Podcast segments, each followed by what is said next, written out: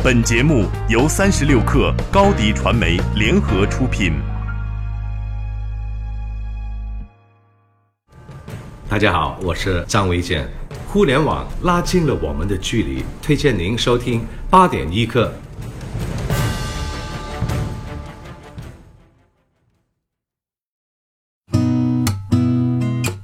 八点一刻，听互联网圈的新鲜事儿。今天是二零一八年一月十七号，星期三。你好，我是金盛。阿里巴巴招聘网站显示，淘宝正在招聘资深用研专员，年薪三十五万到四十万，要求以中老年群体视角出发，深度体验亲情版手淘产品，发现问题并反馈问题，定期组织座谈或小课堂，发动身边的中老年人反馈亲情版手淘使用体验。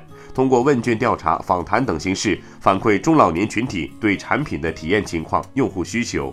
岗位要求六十岁以上，学历不限，工作背景不限，与子女关系融洽，有稳定的中老年群体圈子，在群体中有较大影响力，比如广场舞 KOL、社区居委会成员优先，需有一年以上网购经验，三年网购经验者优先等。有网友看完这条消息说：“好想马上六十岁呀！”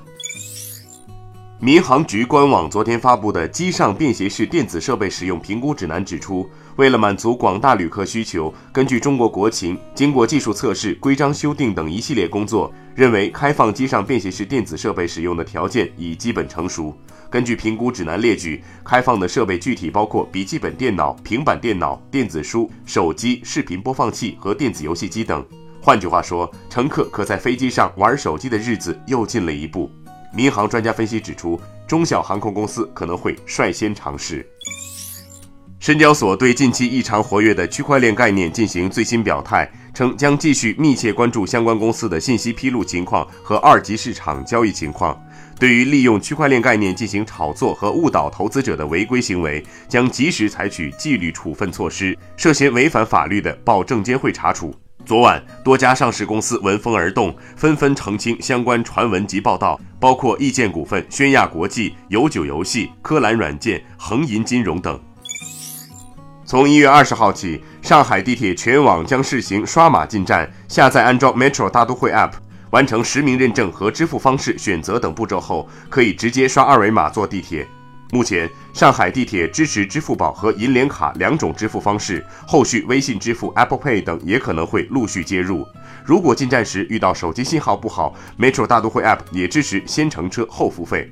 不过，如果是使用支付宝先乘后付，则必须开通芝麻信用。运营无印良品的日本良品计划公司计划到二零一九年年底之前，把在中国的全球旗舰店数量扩大到目前的三倍，销售面积达到三千平方米，是中国普通店铺的五倍左右。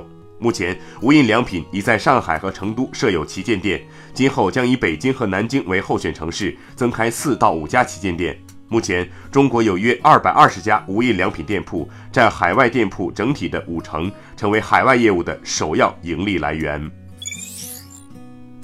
日本经济新闻报道称，谷歌将上线一个为中国大陆特别定制的谷歌地图服务，包括网页版和移动应用版。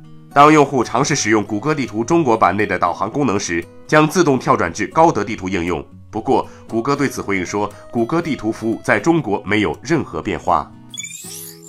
要说如今最赚钱的投资项目，不是 P2P，而是比特币。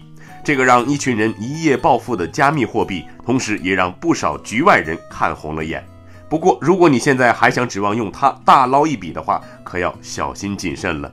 据统计，比特币的总量为两千一百万枚，截至目前，已经有一千六百八十万枚被矿工挖了出来。如此一算，全球只剩下四百二十万枚比特币还没有被开采，这个数量只占到总量的五分之一而已。